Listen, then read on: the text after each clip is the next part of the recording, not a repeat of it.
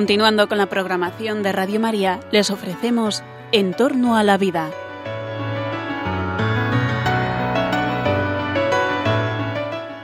Es un espacio dirigido por José Carlos Avellán y Jesús San Román.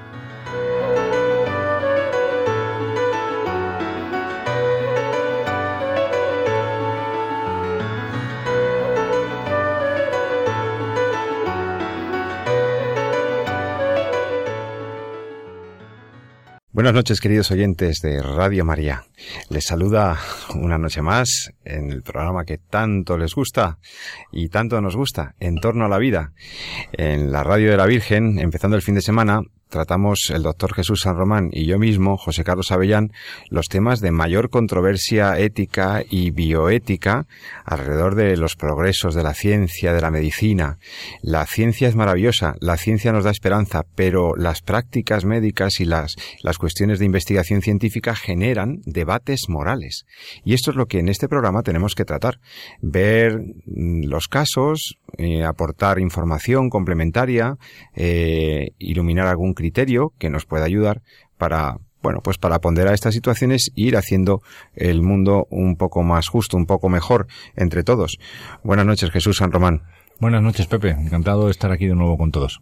Mira, hoy, hoy para el programa de hoy me propongo, a ver qué te parece, tratar una, un tema que, que os toca mucho a los médicos, que, que os, os llega muy de cerca, a los profesionales de la salud, a las enfermeras, a los auxiliares, a las personas que están en los centros sanitarios, pero también a los pacientes, por supuesto, como ciudadanos, que es un tema recurrente, del cual tengo dos noticias, una noticia en Inglaterra y otra noticia en España que espero que podamos comentar y que no es otro que el tema del choque de la eh, del enfrentamiento o de la bueno pues de la eh, dificultad de encauzar dos cosas eh, que a veces chocan como es la ley y la conciencia. Sí, sí, queridos amigos, hay veces que las leyes que nos damos para el gobierno de la ciudad, para el gobierno del, del Estado, las leyes imponen deberes, imponen obligaciones, que el Estado además tiene fuerza para hacernos cumplir, y que sin embargo vulneran, lesionan, comprometen, nos, nos dañan en la conciencia. Sí, sí, puede haber normas que salen incluso de un parlamento democrático que, con las que la conciencia individual se sienta violentada. Se trata de situaciones en las que, bueno, existe una obligación jurídica establecida por ley que yo, como ciudadano, no quiero, no puedo, no puedo acatar, no puedo cumplir por convicciones ideológicas, personales, de conciencia. Y ante eso, el Estado y la legislación eh, solo ofrece dos posibilidades. o, o, te niegas a cumplir y haces la desobediencia civil como modo de resistencia a una ley que consideras que no debe existir, etcétera, etcétera, lo cual es, te convierte en un delincuente y, te, y asumes las consecuencias eh, jurídico-penales de esa conducta, o, y es una forma de resistirse ante una ley injusta, o bien la posibilidad que en algunos estados democráticos incluso está contemplada en la Constitución y en el marco jurídico constitucional como es la objeción de conciencia. Hoy vamos a hablar, Jesús, si te parece, de la objeción de conciencia. ¿Por qué? Porque hay personas que por razón de sus principios éticos son capaces de negarse, incluso jugándose su puesto de trabajo y jugándose el desprestigio de, y los comentarios de los compañeros, etcétera, se niegan a hacer determinadas conductas.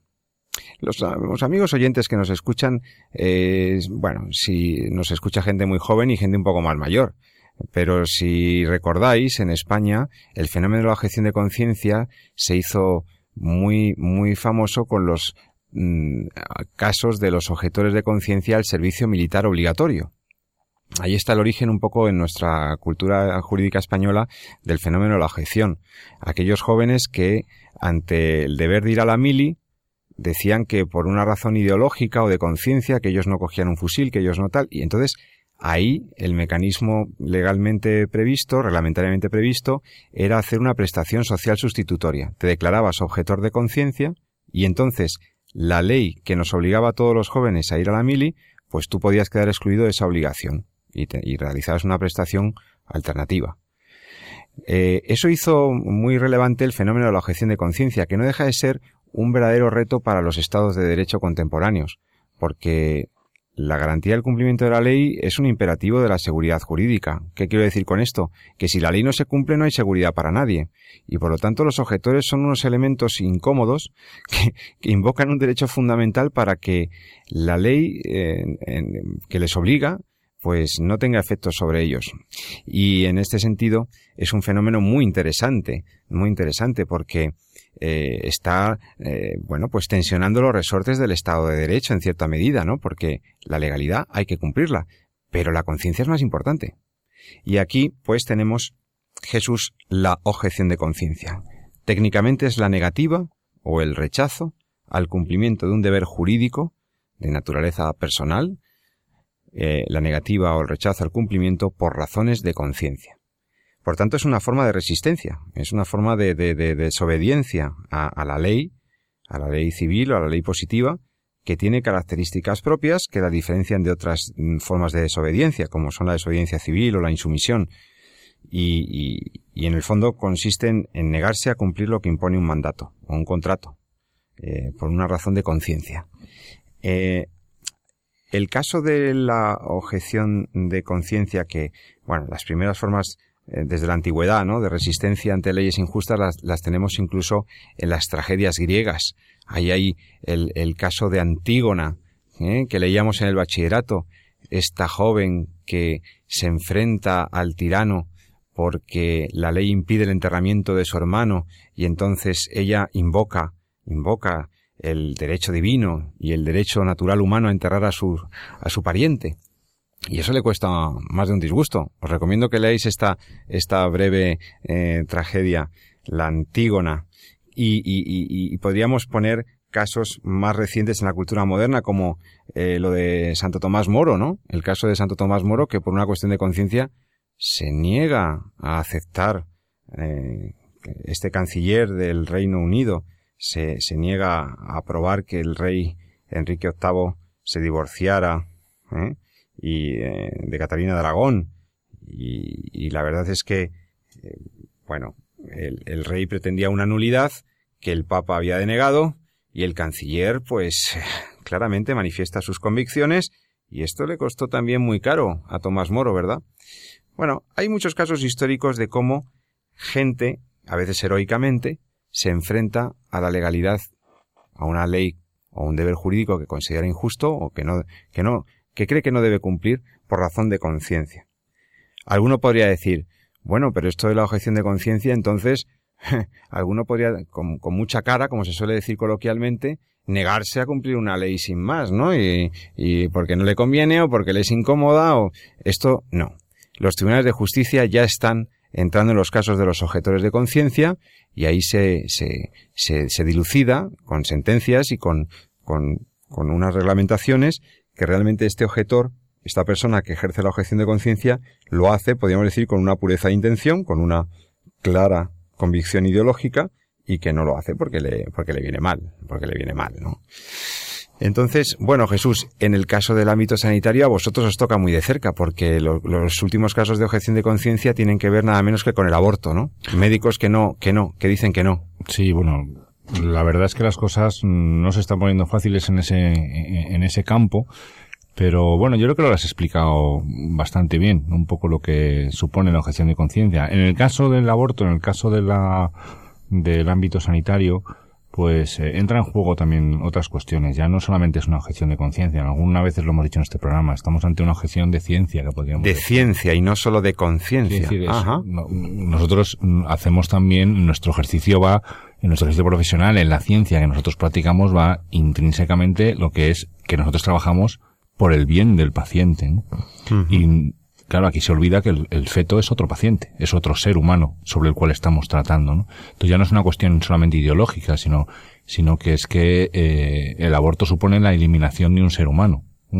Y eso, pues, es algo que no es asumible ni ideológicamente, ni profesionalmente, ni científicamente, de ninguna forma.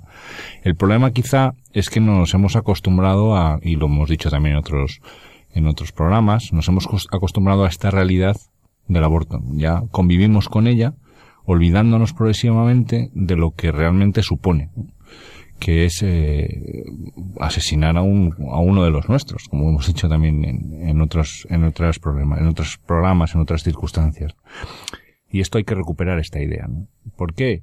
Pues porque al final resulta que si no es cada vez más difícil ejercer tu libertad de poder decir, mira, yo es que eh, pienso que esta acción lleva directamente a la eliminación del ser humano y por tanto me mantengo al margen, pero no solamente de hacerla, sino de participar en cualquier cosa que esté relacionada precisamente con, con el tema del aborto. Y esto en el ámbito sanitario es especialmente importante. ¿Por qué?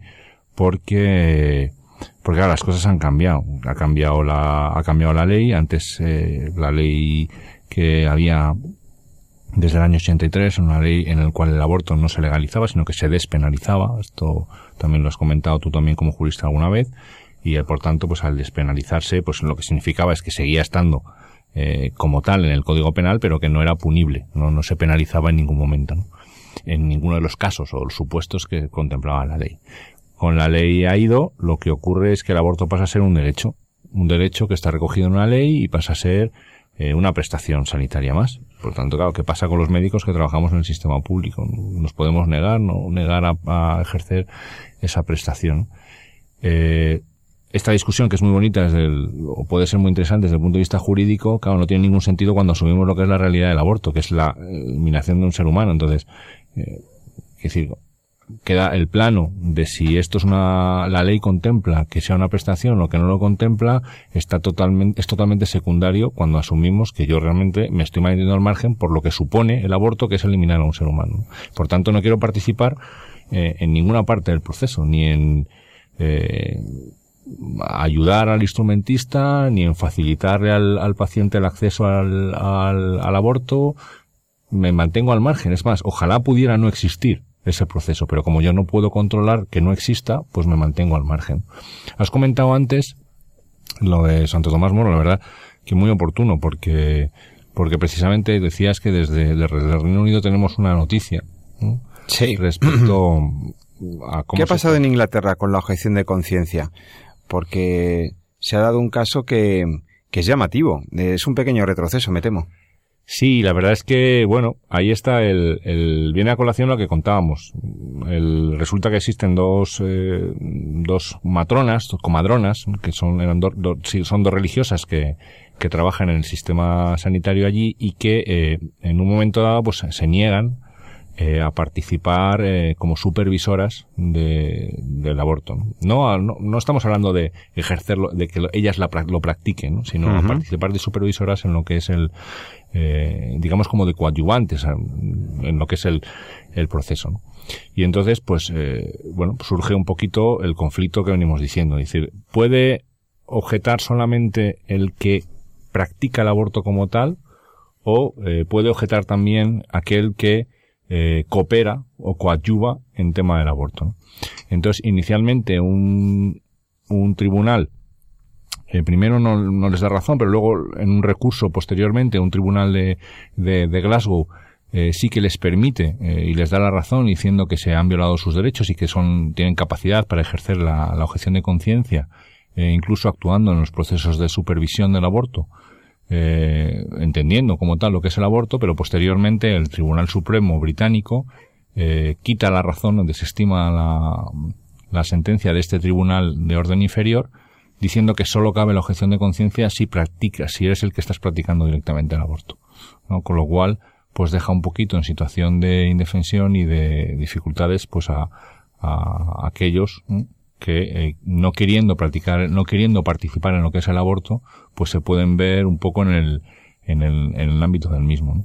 Un poco parecido a lo que tenemos en España, ¿eh? porque eh, el artículo 19 de la nueva Ley de Salud Sexual y Reproductiva, la Ley de 2010, eh, establecía que, que los profesionales sanitarios directamente implicados en la interrupción voluntaria del embarazo tendrán el derecho de ejercer la objeción de conciencia. Pero claro, al hablar de los profesionales Pues, claro. sanitarios directamente implicados, eh, los, esto se circunscribiría a solamente los que están en la, digamos, en el quirófano, claro, porque Claro, pero, eso no tiene ningún, o sea, asumiendo lo que es aborto no, no, ti- no tiene sentido. O sea, si es que el, el problema es que nos hemos acostumbrado ¿no? a entender que el aborto es un derecho de, eh, bueno, pues que alguien puede disponer ¿no? de la vida de un, de un tercero, ¿no? Pero claro, no tiene ningún sentido que solo puede ejercer la conciencia el que dispara el fusil, solo puede objetar la conciencia el que dispara el fusil, pero no puede objetar el que carga el arma y mete las balas dentro, ¿no?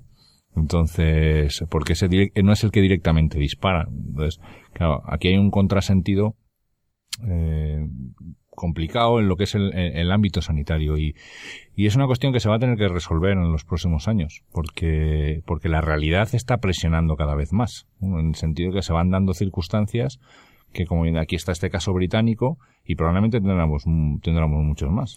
Sí, es que el, el, tema de la objeción de conciencia o los casos no se, no se ciñen solo o se restringen solo a la práctica del aborto o, sino que eventualmente se está planteando con, con, con, temas de esterilización voluntaria, con la limitación del esfuerzo terapéutico, con la píldora del día con después. la píldora del día después, el famoso caso de Andalucía que tuvimos aquí en, en el programa, lo comentábamos, sobre un, un, un, farmacéutico que fue llevado a los tribunales por, por una usuaria, por una, por una persona que le pedía que le dispensara la píldora del día después. Y este farmacéutico eh, ejerció, quiso ejercer su derecho a la objeción de conciencia, informó a esta señora de que otra, otras farmacias le podían dispensar, pero que él no lo hacía por una objeción de ciencia y de conciencia. Claro. Sí. Por las dos cosas. Porque por una parte alegaba que la píldora del día después no era un verdadero medicamento, un fármaco, y que además por sus efectos abortivos no podía ser considerado, eh, por tanto, un elemento que él tuviera obligación de dispensar por una razón de ciencia, pero también de conciencia, porque entendía que el aborto era un daño para la mujer y para el feto. Y eso lo ganó en los tribunales, lo ganó en el Tribunal Superior de Justicia de la Comunidad Autónoma este farmacéutico, o sea que ya empiezan los farmacéuticos también a ejercer la objeción de conciencia ante este tipo de situaciones y lo están ganando los tribunales. Sí, pues es que lo, los juristas tendrán mucho que decir y tienen que solucionar este tema. Es una pena porque hemos perdido el tren de la reforma de la ley AIDO, que si veíamos el borrador que se pretendía aprobar, el borrador de que se planteaba en la ley, que, que si bien a mí me parecía incompleto porque yo creo que también hemos comentado que la mejor ley del aborto es la que no existe, pero bueno, en ese borrador que se planteaba quedaba mucho mejor, mucho más eh, estructurada precisamente eh, lo que era la objeción médica del personal, la objeción de conciencia del personal sanitario. Entonces los juristas tendrán mucho que decir, pero tiene muchísimo que decir también, aunque no sea jurista, la sociedad al, al conjunto. Claro. Porque es precisamente los que defendemos la cultura de la vida los que tenemos que estar constantemente recordando al Estado y a los poderes públicos que esto no es negociable. O sea, que el aborto no es una realidad por la cual estemos dispuestos eh, a pasar en determinadas condiciones o, o solamente los que estén más directos. No, no, que el aborto supone la, una eliminación de un inocente de una forma deliberada, si bien, pues bueno, es verdad que, que detrás de, de ahí puede haber un, problemas que también sobre los cuales el, los poderes públicos tienen que abordar, por el tema, lo que es el tema de proteger más la maternidad, dar más alternativas, ayudar a la madre que se enfrenta a esta realidad tan destructiva para ella y, para el niño. Y eso los poderes públicos tienen que protegerlo y tienen que buscar eh, soluciones, pero el aborto no es una solución como tal. Y eso eh, tenemos que estar recordándoselo al Estado constantemente. ¿no? Si no, al final, eh, bueno, también lo que veníamos comentando, el aborto se normaliza. Y cuando se normaliza, entonces, eh, pues acaba siendo algo cotidiano. Claro, objetar contra algo cotidiano es algo que al final la sociedad no puede no entender. Claro, claro. Y es que, eh, bueno, eh, les recuerdo a los oyentes que eh, están escuchando En torno a la vida. Estamos en Radio María, en el programa mmm, que en el que comentamos el doctor Jesús San Román y yo mismo los casos de ética médica, de bioética, de la cultura de la vida, en definitiva. Y, y, y aquí, pues, la noticia del, del Tribunal Supremo del Reino Unido nos ha puesto en el, bueno, pues, en la ocasión de comentar la problemática de la, de la objeción de conciencia. Un derecho reconocido por la Constitución española vigente, insisto, un derecho que no está, digamos, desarrollado de manera explícita en una regulación legal, pero que puede ser invocado por cualquier profesional de la salud, por cualquier profesional en general, cualquier ciudadano, cuando se siente violentado en su conciencia por, por una, por una norma jurídica, sobre todo si es de rango legal. Y mm, en ese sentido, la objeción de conciencia se ha ido desarrollando eh, prácticamente y se ha ido perfilando en nuestro entorno con diversas sentencias de los tribunales supranacionales, de tribunales mm, europeos, también con el Tribunal Constitucional, que se ha manifestado. Fíjate que en la, en la famosa sentencia eh, que despenalizaba los, los supuestos del aborto, eh, que, que, admitía la constitucionalidad de la ley despenalizadora del aborto, eh, la famosa sentencia de 1985 del Tribunal Constitucional, ahí explícitamente el Tribunal Constitucional recordaba que permanecía el derecho de los profesionales de, la salud a objetar en conciencia a la práctica abortiva. Entonces, eh, estamos ante una cuestión que, que en el límite de la, de la pues de lo cotidiano, de lo legal, de lo y, de la seguridad jurídica, por otra parte, ¿no? Mm, y entonces todos los, los servicios públicos de, de, salud y los, los centros tendrán que organizarse para, para arbitrar las medidas más convenientes para que se pueda ejercer la objeción de conciencia.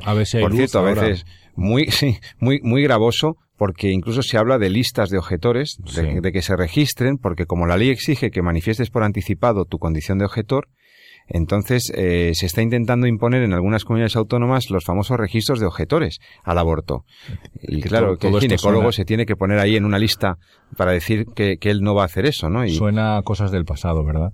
Y sí. bueno, a ver si el Tribunal Constitucional, que todavía tiene pendiente, por cierto, el determinar, el hacer el, el veredicto, ver o describir si la ley ha ido es constitucional o no, pues a ver si aporta también alguna NU. Tiene muchas cosas que decir respecto a si el aborto es un derecho, tiene muchas cosas que decir respecto de la objeción de conciencia que está como tal en, el, en la propia Constitución, pero yo insisto que tenemos una obligación de recordarles a los poderes públicos eh, lo que es el aborto y lo que pensamos, ¿no? Tenemos una buena oportunidad al 14M, ¿no? En cada sí, importa, aprovechamos ¿no? para recordarle a los oyentes que el 14 de marzo estamos convocados por las organizaciones defensoras de la vida y las plataformas ciudadanas que se han significado en la defensa de la vida y que, y que solicitaron, recordándole al gobierno de la nación eh, aquel compromiso de reformar la legislación sobre aborto, pues esas plataformas ciudadanas y esas organizaciones nos convocan el próximo día 14 de marzo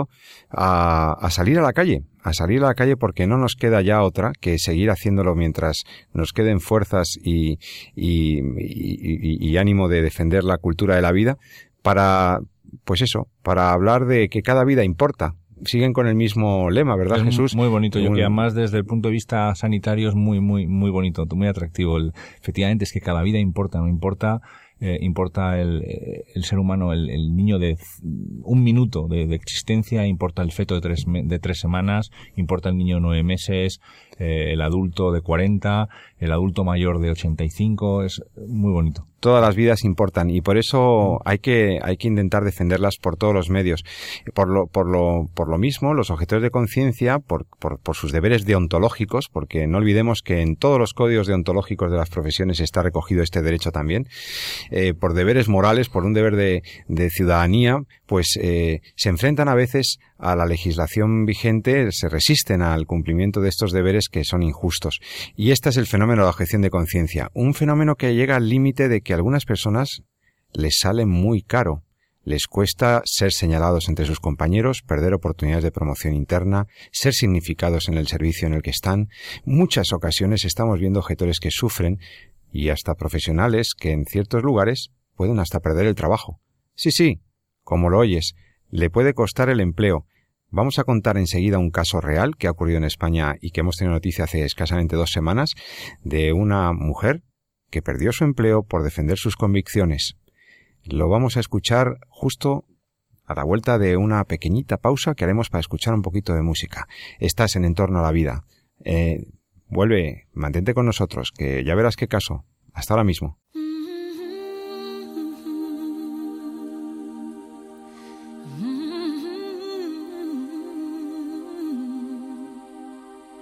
get wings to fly. Oh.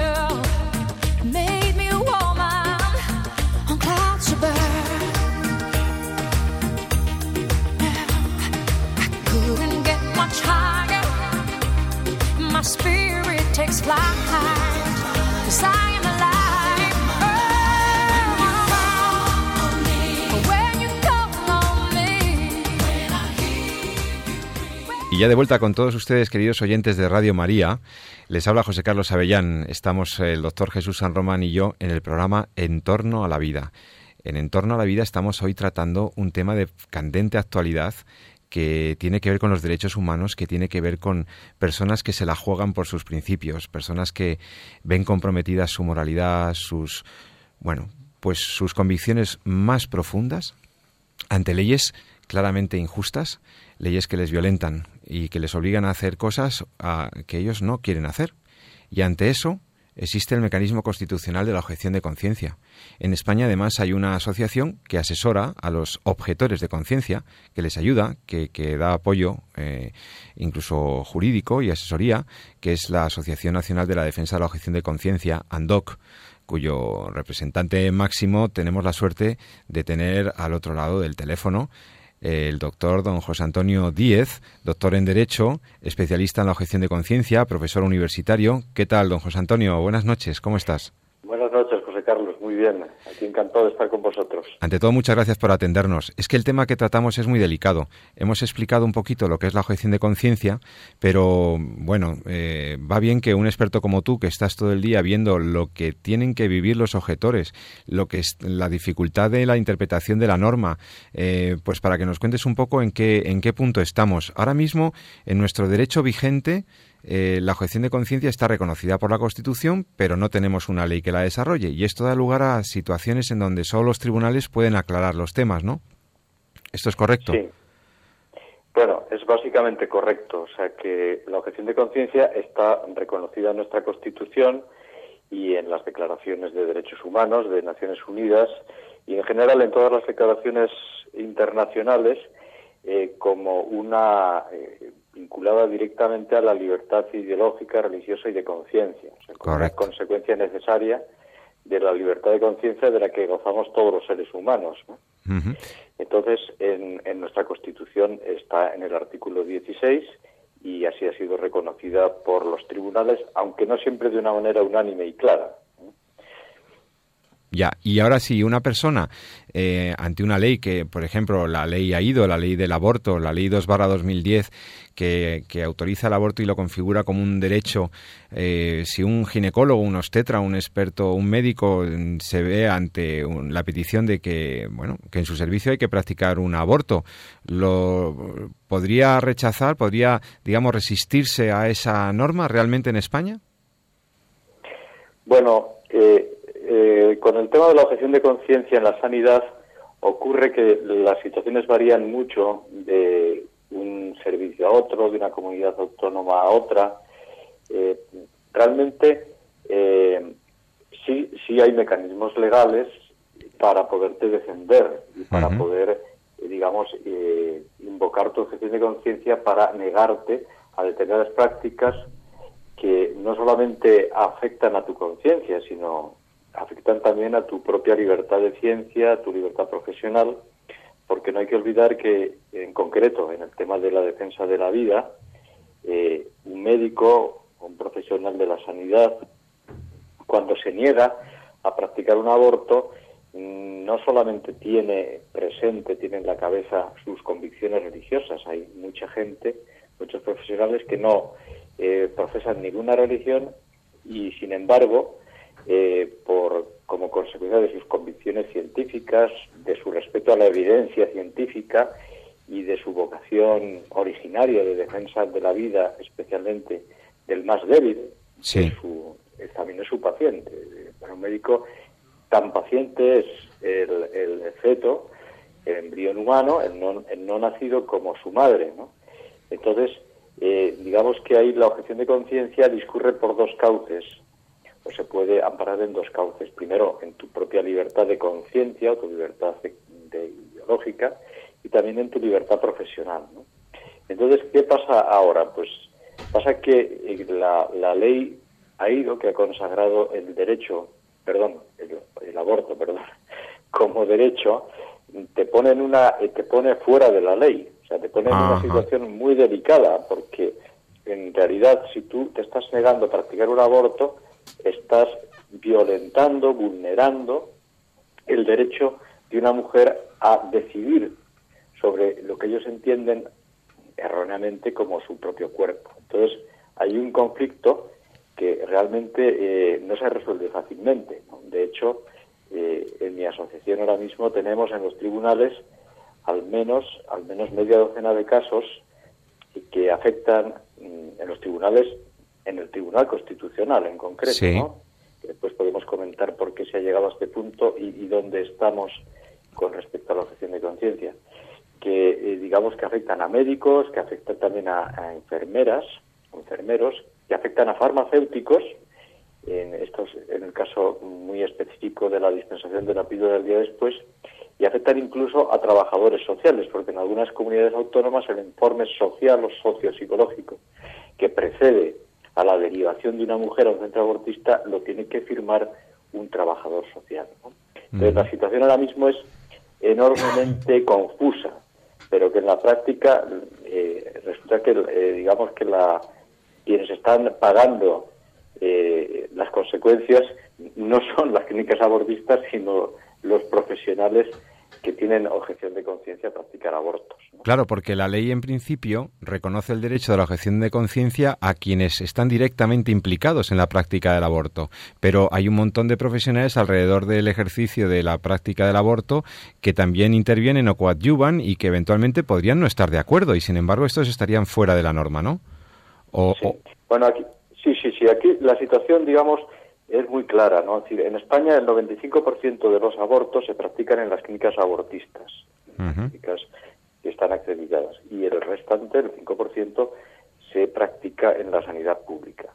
Pero claro, el modo de funcionamiento de la sanidad pública, como que conocemos todos, porque todos hemos, tenemos que ir a, antes o después al centro de salud, es que el, el, la primera, digamos, eh, el, el primer trámite con que se encuentra una mujer que quiere abortar es al médico de familia, al médico de cabecera, médico de atención primaria.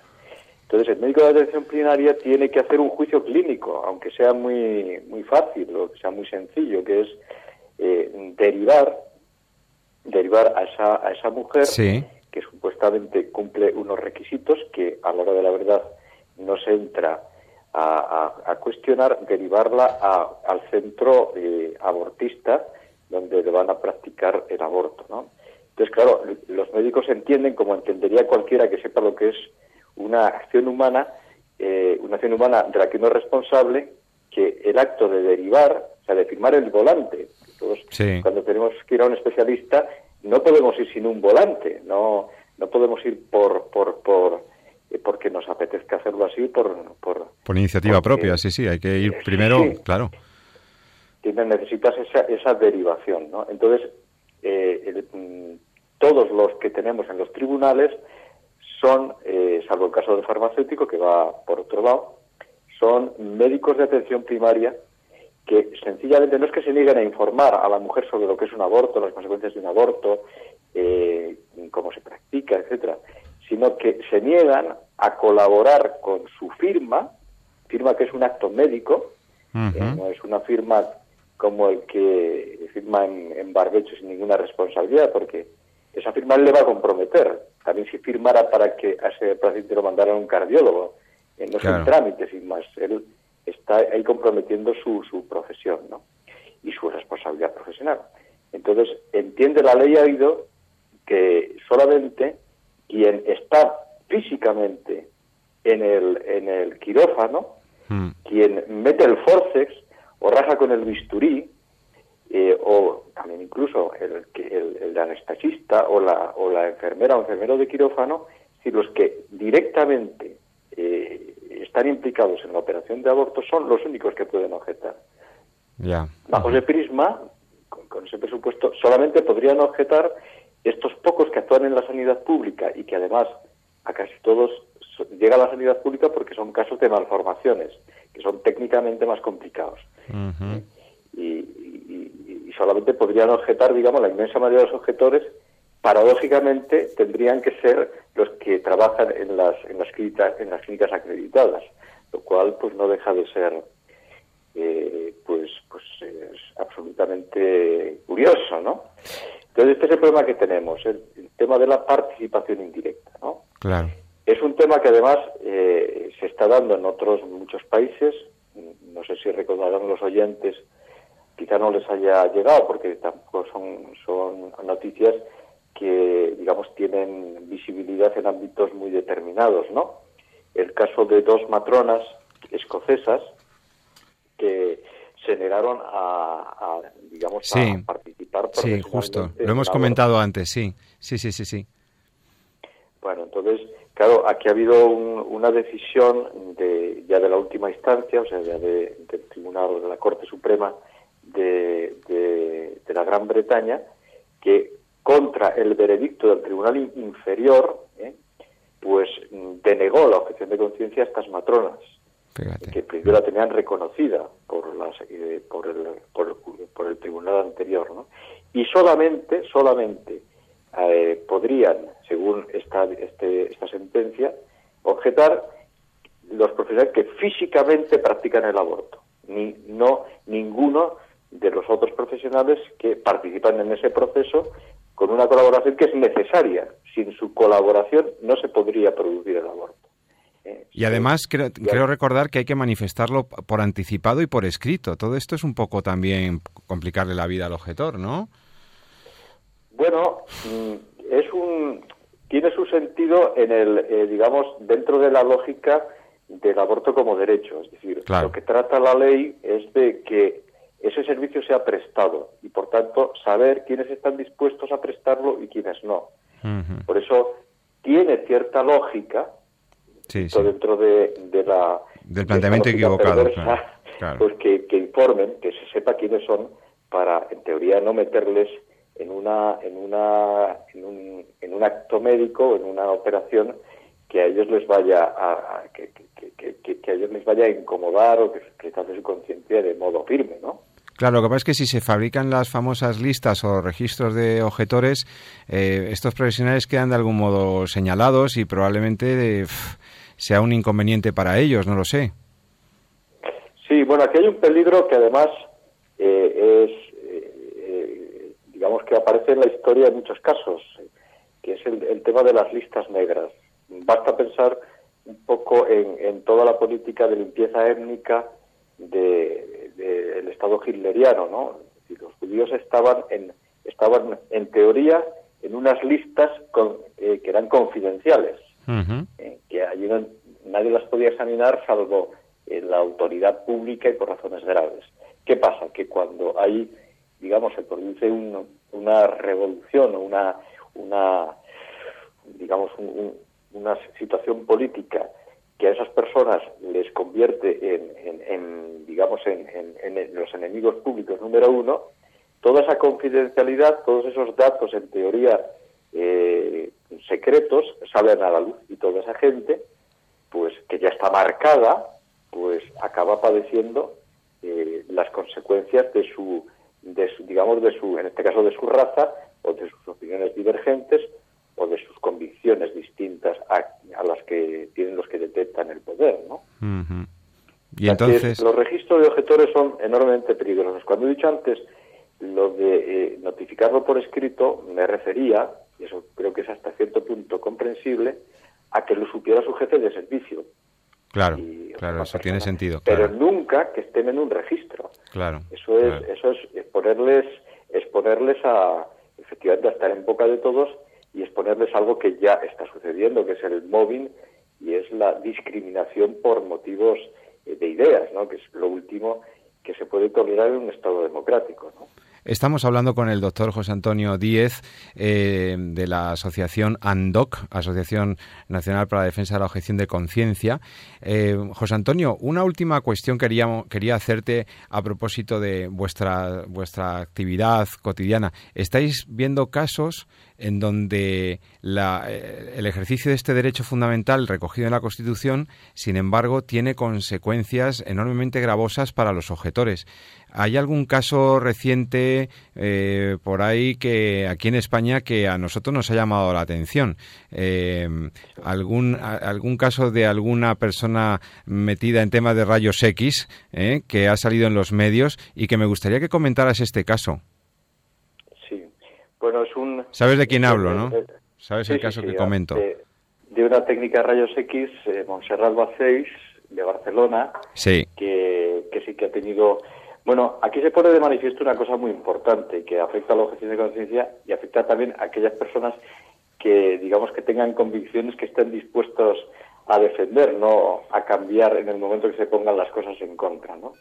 Y es que eh, eh, hay que hay que dar un paso adelante realmente cuando uno tiene convicciones firmes.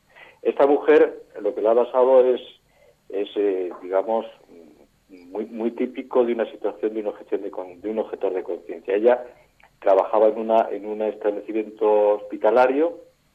En realidad, su trabajo mm, eh, no, no, requería en principio intervenir en ninguna operación, en ninguna cirugía de aborto, porque sencillamente pues hacía ecografía, rayos X, pero en un momento determinado de, su vida laboral, eh, pues se le plantea la ocasión de hacer una ecografía eh, a, un feto abortado.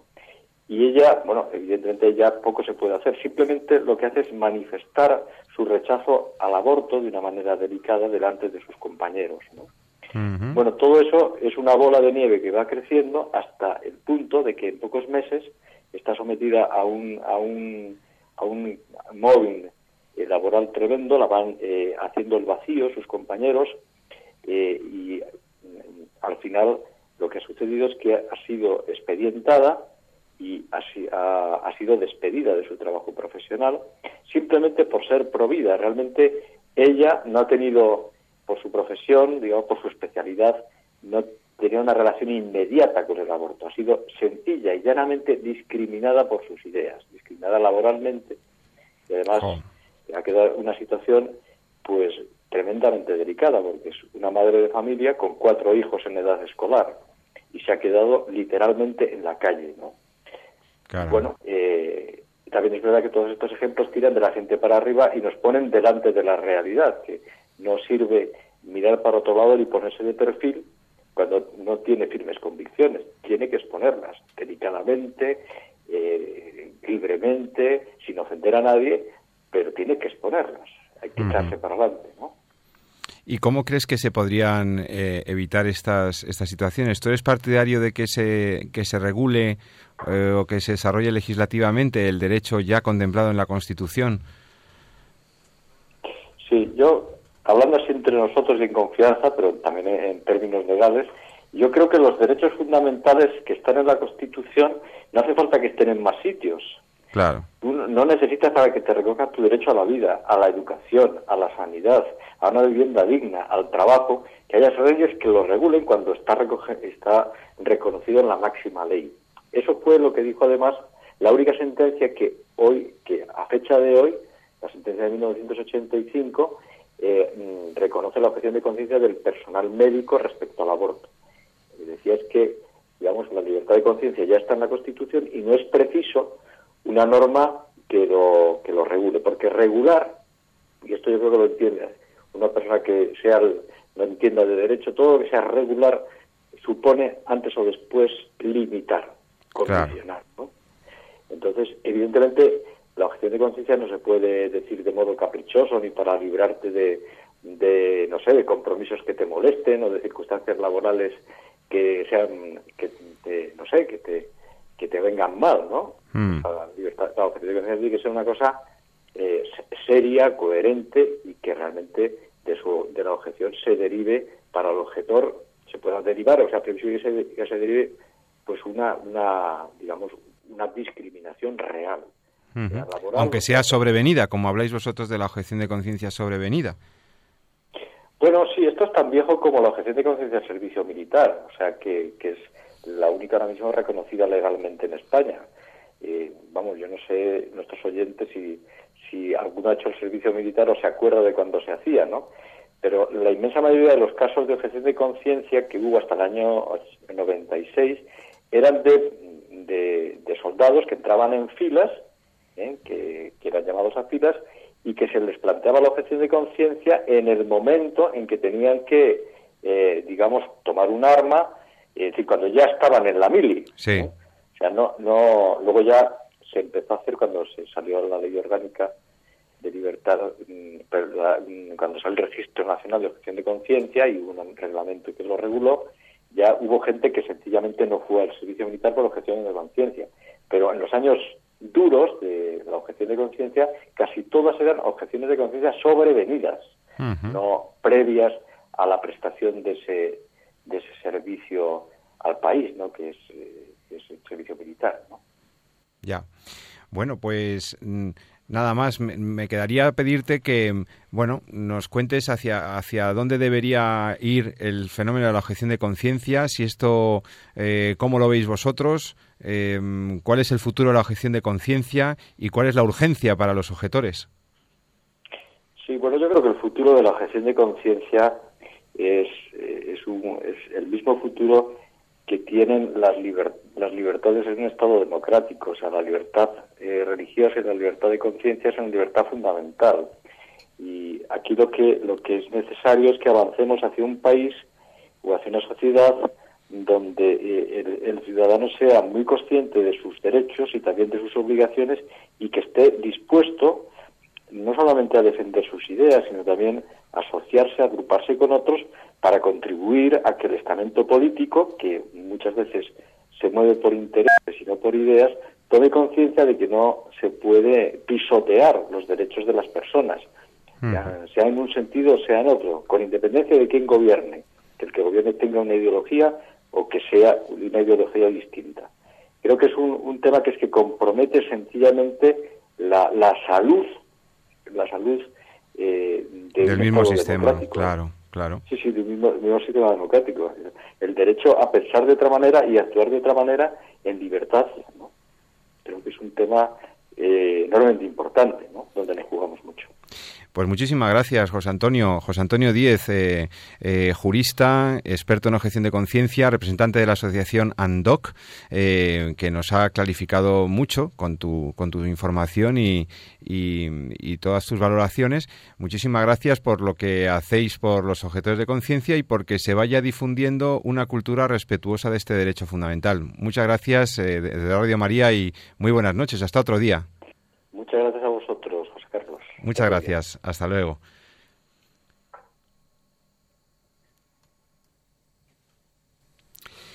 Bueno, pues después de esta interesante entrevista con, eh, con José Antonio Díez, pues ya mm, nos quedan unos minutos para las conclusiones de este programa monográfico sobre la problemática ética y jurídica de la objeción de conciencia. Yo algunas cosas me he quedado, eh, Jesús, me, me quedo con que es un derecho fundamental, me quedo con que en España se puede ejercer y reivindicar este derecho a la objeción de conciencia, aunque todavía no esté eh, contenido en, una, en la regulación de una ley.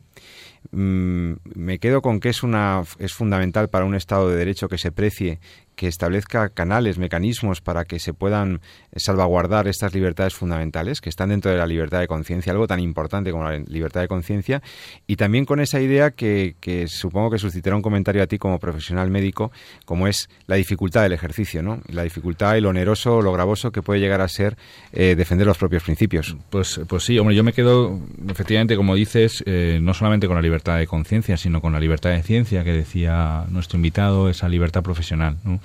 Y yo creo que es muy importante también lo que ha comentado eh, respecto a dar un paso adelante en esas firmes convicciones. ¿no? Fíjate que, que antes de la entrevista, igual desde el punto de vista jurídico, pues, pues puede parecer poco importante, no se entiende mucho, pero, pero como profesional, como médico que trabaja pues, en, el día a día en la, en la sanidad, eh, sí te das cuenta eh, lo importante de que, bueno, los que somos pro vida, los que defendemos la vida, eh, no bajemos la voz, la mantengamos siempre alta, la mantengamos firme. ¿no? Eso eh, recordemos constantemente a nuestros compañeros cuál es la realidad del aborto, ¿no? que el aborto es un asesinato, que es una cosa que no estamos dispuestos a tolerar y que no estamos dispuestos a, a, convivir con eso y que no y que no nos acostumbramos Claro. De esta forma, luego será más, es más fácil entender diciendo, bueno, señores, es que nosotros no vamos a entrar, no participamos en este juego, ¿no? Esto, esto atenta no solamente nuestra, nuestra moral, sino atenta nuestro ejercicio profesional de defensa de la salud del paciente, ¿no? Como bien decía eh, nuestro invitado, decir, nuestro paciente es la madre y también es el hijo, ¿no? También es el, hijo nonato, ¿no?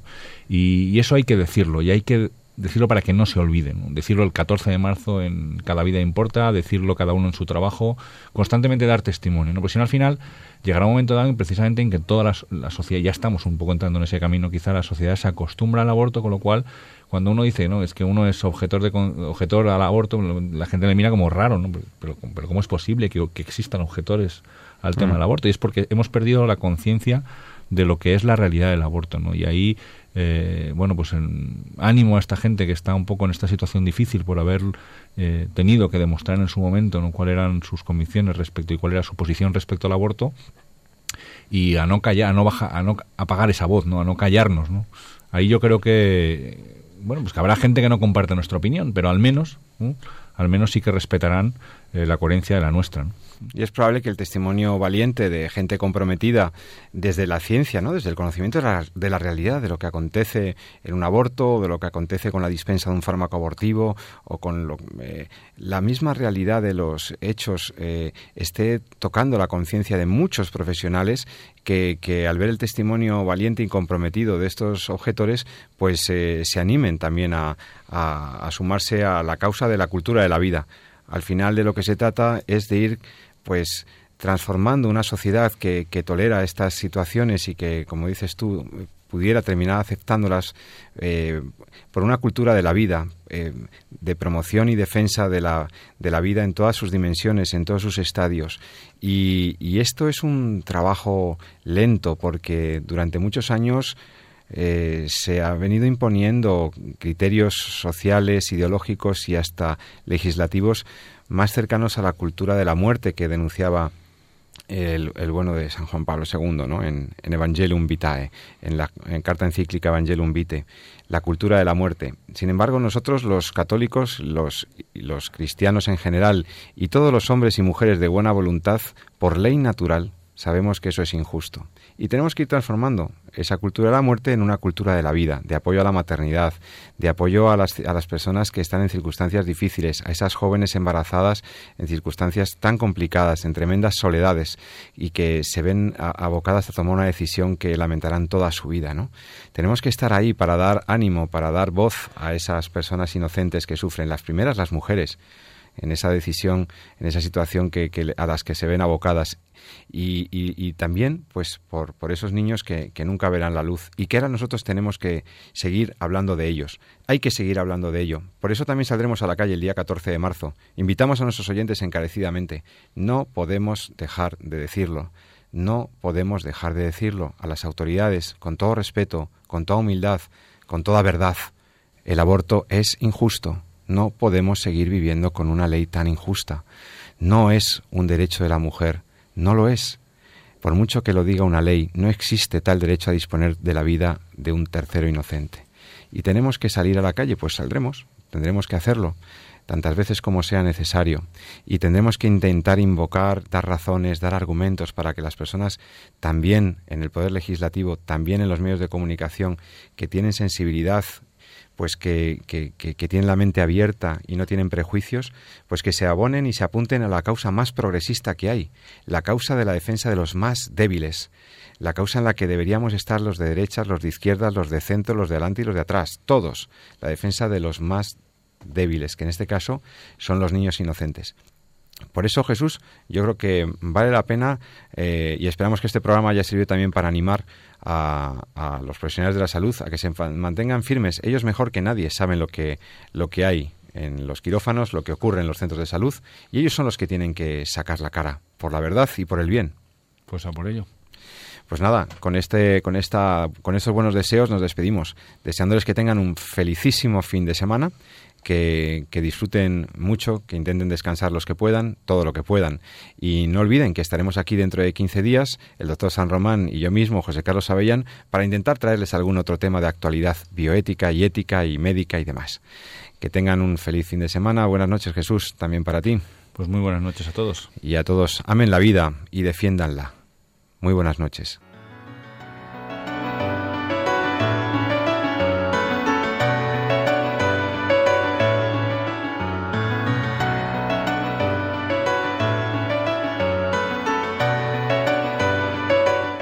Han escuchado En torno a la vida con José Carlos Avellán y Jesús San Román.